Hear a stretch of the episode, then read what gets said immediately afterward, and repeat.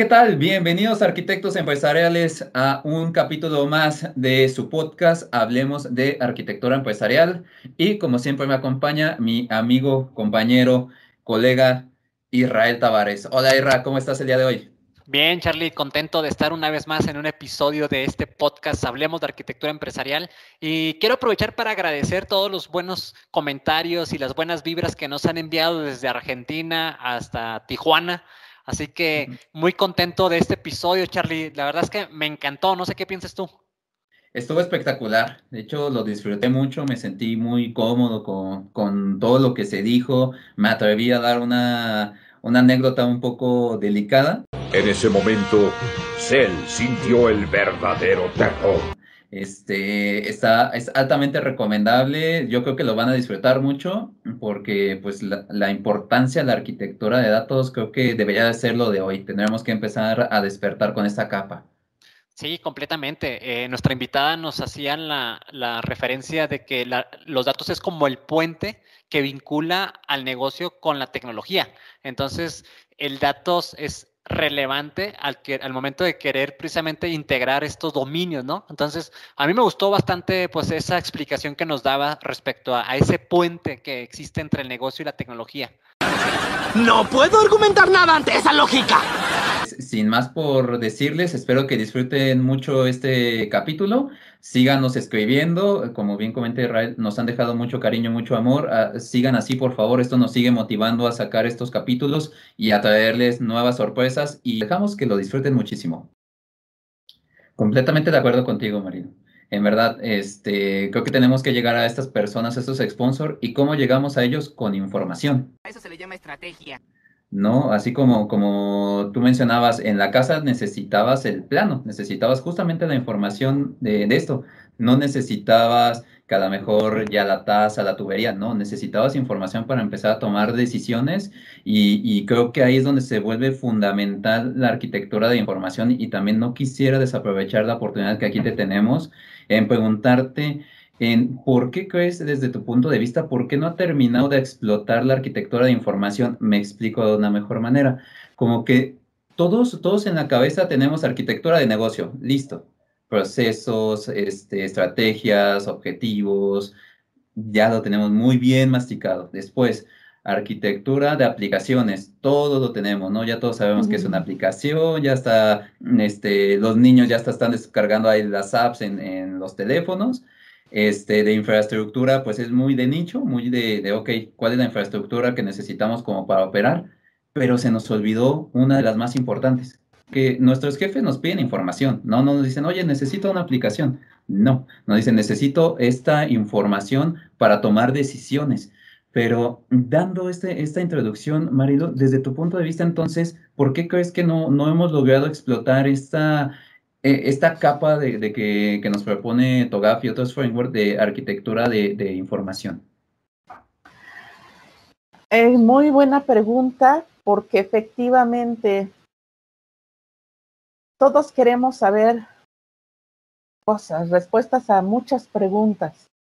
Y ahí está la eh, analítica avanzada y ahí está la minería desde tiempo atrás, ¿no?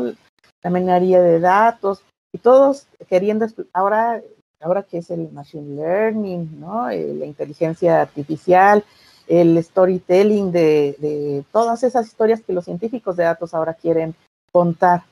¿Y qué es lo que está pasando? Uno, los científicos de datos están frustrando tremendamente, ¿no? Porque dicen, a mí me prepararon como científico de datos con los algoritmos a contar historias, a, educar, a, entrenar modelos. Y en realidad la mayor parte, y he estado en varios foros de científicos de datos, donde la frustración principal es, dedicamos el 80% de nuestro tiempo, uno, a buscar los datos, y dos, ya que los encontramos, a limpiarlos porque están terriblemente mal. ¿Por qué están terriblemente mal? Bueno, decimos, eso, todo eso que, que es el machine learning, el eh, minería de datos y toda esa analítica avanzada, es como si pensáramos en un iceberg, es la puntita del iceberg, lo que vemos afuera de la superficie. Porque es lo sexy, es lo interesante, lo divertido, donde están los tableros, donde están los colores y todo el mundo quiere estar haciendo eso. Si no está la, la parte de abajo del iceberg, que es donde tenemos el gobierno de datos, la arquitectura de datos, el modelado, la seguridad, los metadatos, todo, todo, y la calidad de datos. Si no tenemos todo eso, necesariamente lo que se va a contar está, va a estar mal, van a ser fake news, ¿no? Van a ser fake stories. Entonces, ¿qué es lo que está pasando? Que no ha habido esa conciencia, creo yo, de tratar a los datos como lo que verdaderamente son, como ese activo estratégico que representan. Entonces, ¿qué pasa? Simplemente pensemos, cuando se diseñan los datos, o, o cómo dirían ustedes que empieza el ciclo de vida de los datos. Tradicionalmente, por muchos años, se ha querido iniciar el ciclo de vida de los datos cuando inicia el ciclo de vida de un desarrollo, de una aplicación. Y lo llevamos como que a la par cuando que en realidad los datos se tienen que diseñar, se tienen que concebir mucho antes de pensar en las aplicaciones. Y bueno, las aplicaciones ya están ahí, ya eh, la mayoría de las empresas tienen aplicaciones legadas, pero eso no quiere decir que no podamos trabajar o no debamos trabajar en generar esos planos. O sea, cuando decimos ya están las aplicaciones, es como decir, ya está la casa sin los planos. Entonces, ya están las aplicaciones ahí y tengo que mantener el, tren eh, andando o el avión volando. Sí, pero alguien tiene que construir esos planos y ese alguien tiene que ser el arquitecto de datos que tiene que empezar a entender lo que realmente necesita el negocio. ¿Qué preguntas no se pueden responder porque no tiene los datos? O porque esos datos no los encuentran o porque no están disponibles. Entonces, la arquitectura de datos está resurgiendo ahorita como parte de toda la arquitectura empresarial como concepto está resurgiendo, digo yo, como la ave fénix, por, por muchas razones, por este aumento tremendo que hay de volumen de datos, por el cambio vertiginoso que hay de plataformas tecnológicas, pero también mucho a raíz lamentablemente, de la crisis del 2008, en donde los reguladores vienen a realmente crear mucha presión al sector financiero. Y una de esas presiones habla de tienen que tener su arquitectura de datos. Entonces, algo que había estado olvidado, que había sido nada más conocido como, ah, vas a hacer una aplicación, tienes que usar datos. Es más, yo cada vez que llego a una empresa pregunto, en tu proceso de levantamiento de requerimientos de negocio, ¿hay un apartado para datos? Esa es una excelente pregunta. no lo hay. No lo hay. ¿Qué hacen los encargados del negocio? Emiten su requerimiento funcional, pero no hay un apartado que diga, oye, ¿y cuál va a ser el nivel de seguridad de estos datos? Oye, ¿y cuál va a ser el nivel de manejo ético de los datos? Deja tú de seguridad, que ya muchos hablamos de eso, del nivel ético del manejo de los datos. No lo hay. Entonces, tenemos que empezar a, eh, a diseminar esta cultura de los datos relacionada con la parte de arquitectura de datos. Y es un tema cultural, Marilu. Este, sí, sí coincido contigo. Eh, en mis inicios como programador, pues como buen ingeniero de software, pues mi, atención era la aplicación, era la interfase, era eh, que si el checkbox, que si el botón, que si el reporte. Y yo, y yo ahorita que lo dices, yo y pues, estoy hablando que eso ya habrá sido hace más de 18 años que... ¿Somos tan viejos? Que fui programador. Y yo no recuerdo que pusiéramos atención a los datos, ¿eh? O sea, ahorita que lo estás diciendo tú, como que me regresó un flashback y dije, tienes razón. Yo no me acuerdo que dentro de nuestra metodología de desarrollo o dentro de nuestras prácticas tomáramos al dato como un, elemento importante. Y, se dice que ahora el nuevo oro del siglo XXI, yo digo que el nuevo oro y petróleo es el dato. Este, y, yo escuchaba o leí un, un comentario que tú colocaste que decías que la mejor forma de integrar la capa de negocios con la capa aplicativa es a través de los datos. Este, a, lo mejor lo, te estoy parafraseando. Es el, eh, me eh, refiero a, justamente al papel de la arquitectura de datos. Exacto. Esto que nos decía Carlos ahorita, oye, ¿y por qué ya, ya asimilamos la arquitectura de negocio, ya asimilamos la aplicativa, la de infraestructura?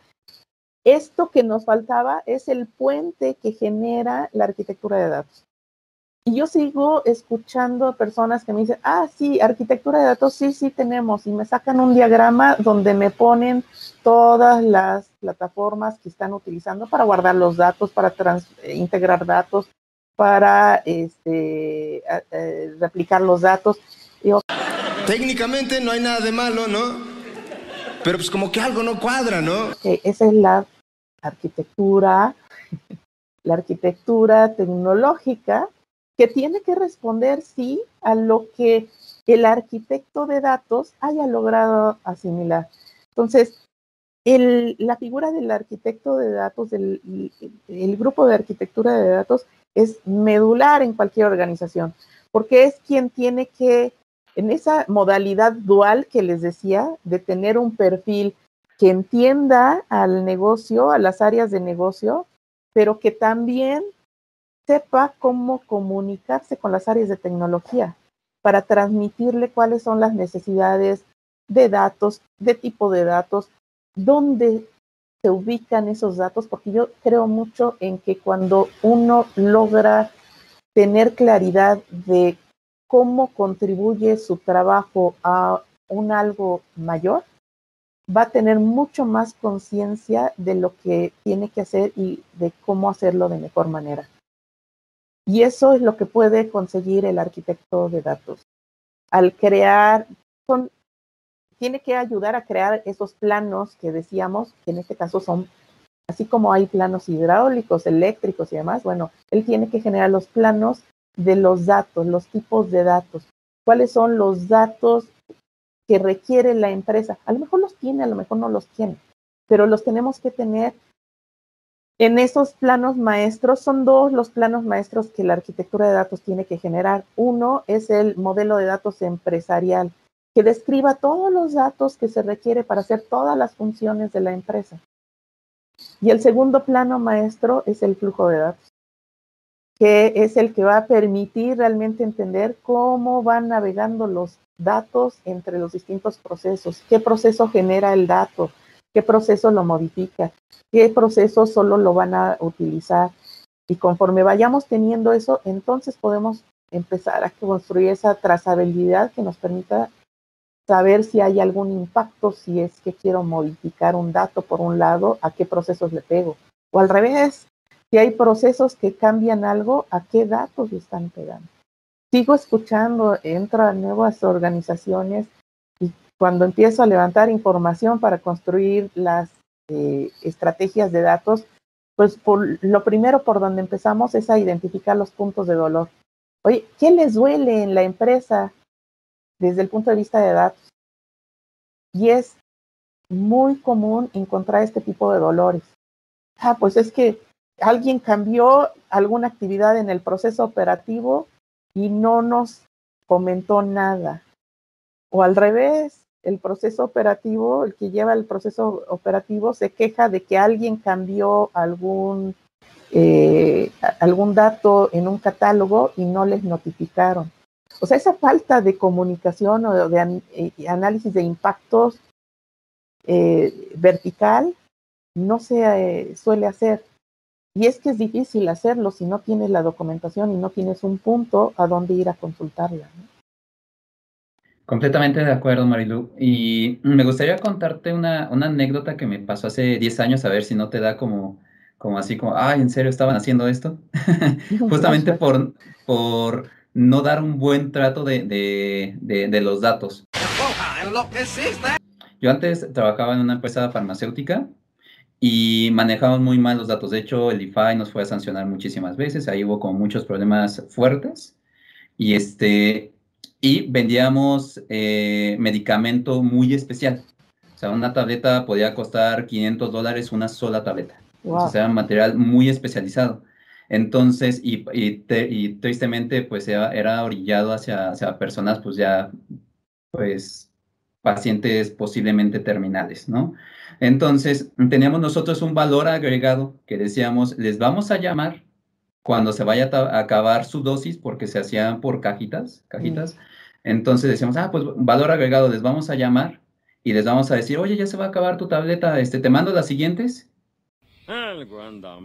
Pues nos colgaban, nos demandaron, dijeron, oye, pero ¿cómo? Entonces, cuando nosotros decíamos, oye, pero pues, ¿qué pasó? ¿No? Analicemos dónde está eh, fluyendo el dato o, qué, qué, está pasando pues obviamente ya llegaban después las demandas de, oye, pues mi familiar falleció, ¿por qué tienes todavía oh. esa información? Te informé que ya no necesitábamos esta información y me sigues llamando, me sigues contactando y, pues enséñame físicamente que ya no tienes mis datos, o sea, todo, todo lo que nos, nos da la ley y fue, fue durísimo, ¿no? Entonces, yo en ese entonces estaba en la dirección de arquitectura empresarial y gobierno de datos y nos dijeron, pues les toca, les toca a ustedes arreglar este problema. Y, y justamente me acordé mucho de, de, lo que decías, porque cuáles son los skills que debe de tener o e, estas personas de datos, porque íbamos con el DBA y el DBA nos decía, no, pues es que yo solo soy el, el que tiene la base de datos. Después íbamos con el de, el de las llamadas y me decían, no, pues es que yo nada más bajo la base de datos y yo llamo. Después íbamos. Exacto, entonces había una broma que nos hacía el CEO que nos decía, bueno, problema resuelto, vámonos, nadie, nadie tiene la culpa aquí, porque todos hicieron bien su trabajo, ¿no? Entonces hacía mucha esa broma y a nosotros nos dolía muchísimo de, no, pues es que el problema está ahí, ¿Cómo lo solucionamos? Y empezamos a hacer el linaje de datos, empezamos a ver cómo pasaba, empezamos a decir, bueno, ya DeFi nos, nos, puso una, una, camita como para empezar, ¿no? Eh, eso, eso nosotros empezamos a, a, decir. Después empezamos a madurar un poquito, poquito a poquito ya pudimos controlar eh, eh, el tema pero, pero fue sumamente complejo porque nadie tenía el skill, nadie tenía el conocimiento y, y, como que no teníamos una, a pesar que nosotros la representamos, gobierno de datos, no, lo que decía muy al inicio, no, no lográbamos explotar, como que únicamente decíamos, ah, con que sepamos más o menos qué, qué información se tiene, eh, cuáles son los motores de base de datos, sentíamos que con eso ya hacíamos arquitectura de información y ya base de demandas, apes y patadas nos dimos cuenta que, que, no era así. Te quería platicar esta anécdota, espero que no te haya dolido mucho. Muy, muy, interesante, pero muy cierta, y tú dices, bueno, ¿hace cuántos años? No, pero sigue pasando, o sea, lo lamentable es que sigue pasando, y, y por eso es que hay que crear tanto conciencia de que el tema de datos, ya les decía yo, es, es esta cimentación, ¿no? Que si no la hacemos de manera adecuada, se nos desmorona cualquier organización y, desmoronar es eh, las organizaciones reguladas, y vienen multas, se puede perder hasta la licencia para seguir operando, es terrible. Entonces, toda la gestión de datos es, son las cimentaciones para hacer eso.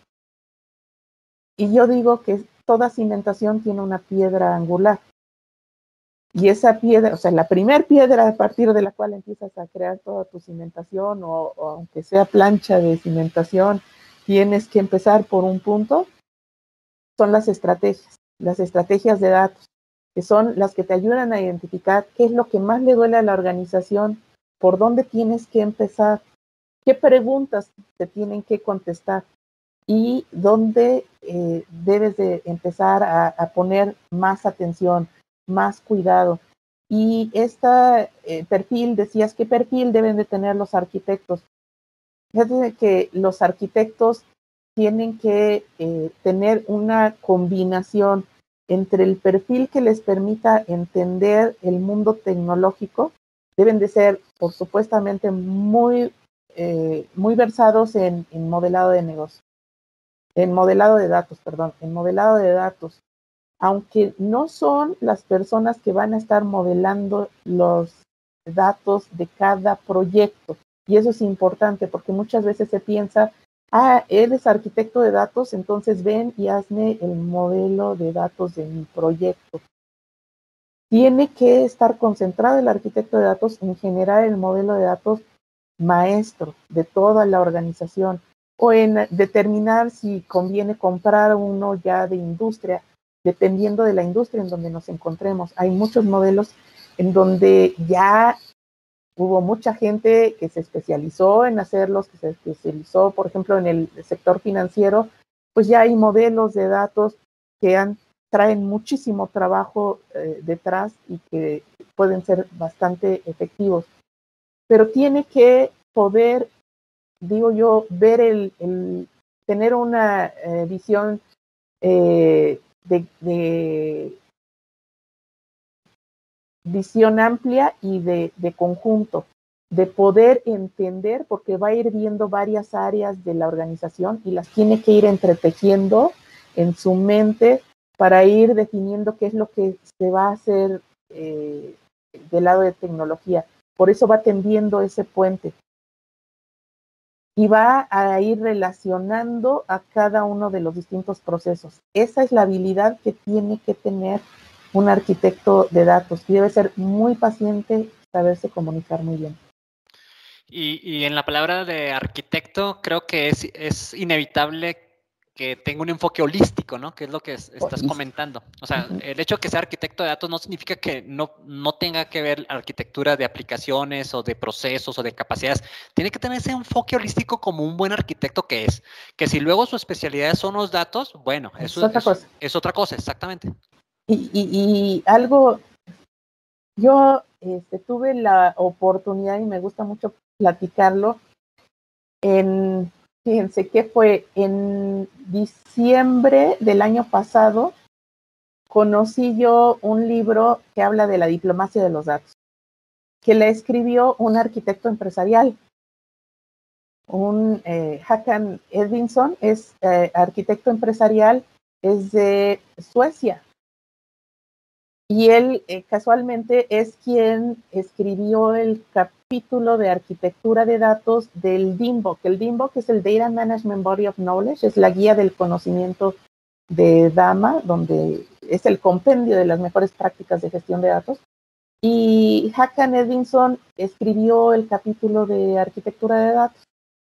Y él, eh, después de que escribió ese capítulo ahí, eh, escribe un libro que se llama Diplomacia de los Datos.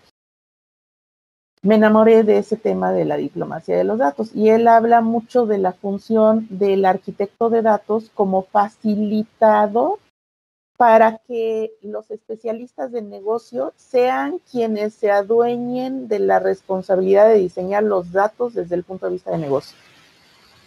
Es decir, ya no nada más es que exista la arquitectura de negocio y los procesos, sino que los datos reconoce que se tienen que diseñar por el negocio, no por tecnología. Claro, está hablando de un diseño, por supuesto, no del diseño de tablas y columnas y demás, sino el diseño de estas son las entidades que necesitamos para contestarnos a todas las preguntas que nos hacemos. Esta es la estructura desde el punto de vista de negocio. Estas son las reglas de los datos. Este es el linaje de los datos y estos son los metadatos de los datos. Eso lo escuché o lo leí, les digo, en diciembre del 2019. En marzo de este año tuve la oportunidad de estar en una reunión de Dama internacional en donde estaba John Sackman, que es amigo de Dama desde antes de la fundación de Dama y es asesor de, de Dama Internacional. Pero me encantó mucho escucharlo ahí, aparte de que nos contó toda la historia de Dama, escucharlo decir que debemos de cambiar el paradigma de diseño de las empresas, de que las empresas se tienen que diseñar ahora pensando en facilitar el cambio. Apenas, fíjense, en marzo, apenas empezábamos con la pandemia, todavía no sabíamos qué tanto nos esperaba de cambios con esto, pero él ya hacía alusión a los cambios de la tecnología, a los cambios del entorno, del mercado, y decía, tienen que preparar, diseñar a sus empresas para que puedan ser muy ágiles ante los cambios. Y él decía que la clave era en la arquitectura de datos y que la clave era que pudiéramos diseñar bien los datos y visualizar el registro de datos que debíamos de tener para que independientemente de que me cambiara la plataforma que fuera donde albergar mis datos, mi esencia de mis datos no cambiara. Y eso era lo que iba a permitir una respuesta mucho más ágil para generar nuevos productos o nuevos servicios o para modificar los ya existentes.